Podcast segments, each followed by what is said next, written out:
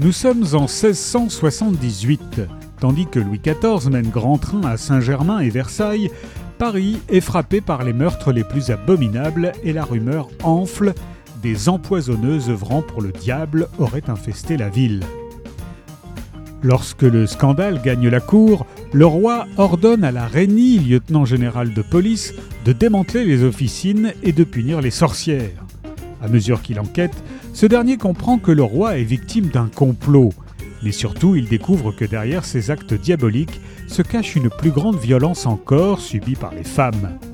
Maintenues toute leur vie sous l'autorité d'un père, d'un frère ou d'un mari, ont-elles d'autres choix que le crime pour conquérir leur liberté?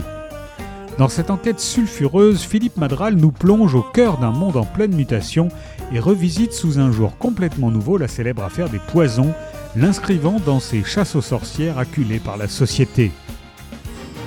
Une sorcière à la cour de Philippe Madral est parue au masque.